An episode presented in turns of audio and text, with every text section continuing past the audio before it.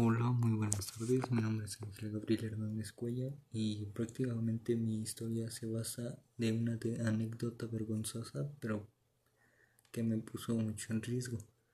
Esto pasó cuando tenía como 12 años en el cenote de Iquiquil.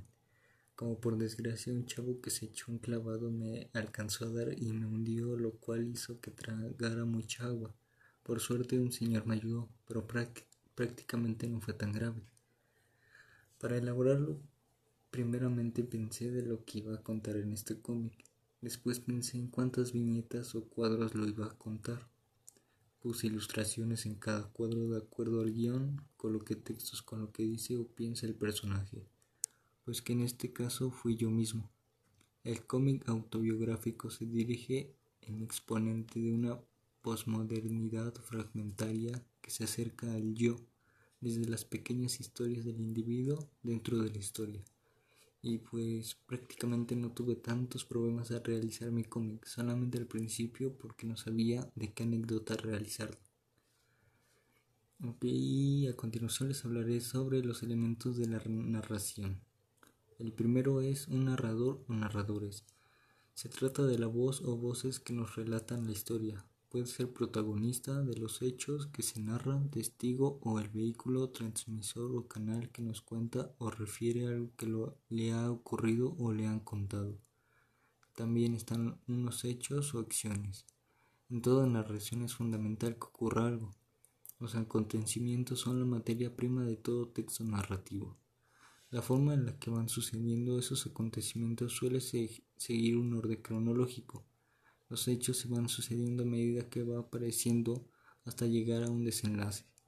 Este es el orden más habitual, presentación de una situación, desarrollo de los hechos y solución final. Pero también pueden existir otras formas de ordenación, como veremos más adelante. También personajes son los que protagonizan o intervienen directa o indirectamente en los acontecimientos que se nos presentan pueden ser imaginarios, pueden también reales, como cuando se trata de una anécdota o una biografía. Un espacio. Se trata del marco narrativo en el que se sitúan los acontecimientos narrados y en el que se desenvuelven los personajes reales o ficticios.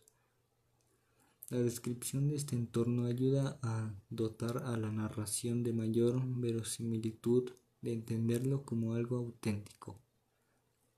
También necesitas un tiempo o momento concreto, ya que este es el marco temporal en el que suceden los hechos que se narran. Y les diré los, los elementos característicos de una obra de narrativa gráfica. La viñeta, cuadro donde ocurre una determinada acción. Está delimitado por líneas y es la unidad mínima de la narración gráfica. Globos de diálogo, popularmente conocidos como bocadillos son los diálogos y emociones que tienen los personajes de la narración, pues la narrativa gráfica es un género que carece de sonido y es la manera de expresar las conversaciones. Onomatopeya, reproducción de los sonidos usando texto, se utiliza sobre todo en los cómics. Las onomatopeyas varían en función del idioma utilizado. Por ejemplo, el ladrido de un perro en castellano se presenta como wow, mientras que en inglés es wow. Cartela. Elemento generalmente situado en la parte de arriba de una viñeta para plasmar la voz del narrador. Se suele utilizar para situar al lector y suele ser un recuadro de color amarillo. Lectura en Z. La secuencia de dibujos y textos es de izquierda a derecha, desde la parte superior de la página hasta la inferior.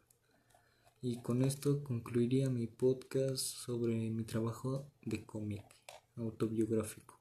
Hasta luego.